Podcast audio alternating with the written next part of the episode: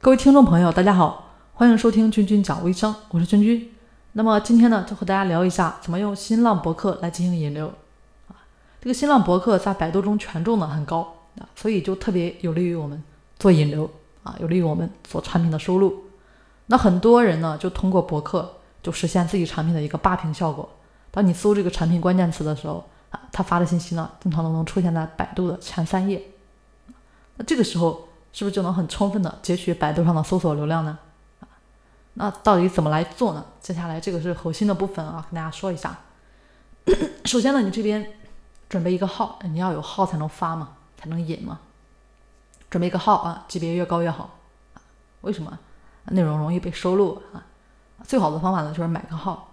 这样的话呢，大家要注意养啊，养号啊，三到五天的时间啊，最好是一星期，天天的登录签到，把这个名字呢，博客号的一个名字。改成属于自己的一个专属的长尾关键词，别人没有起过的。接下来呢，就是写文章了。你这个文字文章的一个标题，还有你这个文章的内容啊，大家一定要紧扣关键词。那怎么找关键词呢？啊，前面呢有一期节目啊，跟大家有讲过啊，大家可以搜索一下啊。好，那提醒大家哦，前期发文的时候，请先不要加你的联系方式啊，大家可以先试试手啊。然后呢，熟悉熟悉这个博客。博客有一个很大的好处是什么呢？就是你可以培养出自己的一个专属关键词啊，给这个博客起一个你自己专属的名字。那别人搜这个名字的时候，就串到你的这个博客上了啊，是不是也看到你的广告，看到你的联系方式了？那然后呢，就是什么样的文章容易被收录呢？这个就需要大家对百度的收录做一个基本的了解了啊。百度收录的原则呢，就是高权重论坛上面的原创内容。啊，这个也是做 SEO 的原则。那新浪呢，符合高权重这一条。然后就是发原创，原创度越高越好啊。再笨呢，也要为原创，直接抄，对吧？啊，很多时候你只能是白费功夫啊。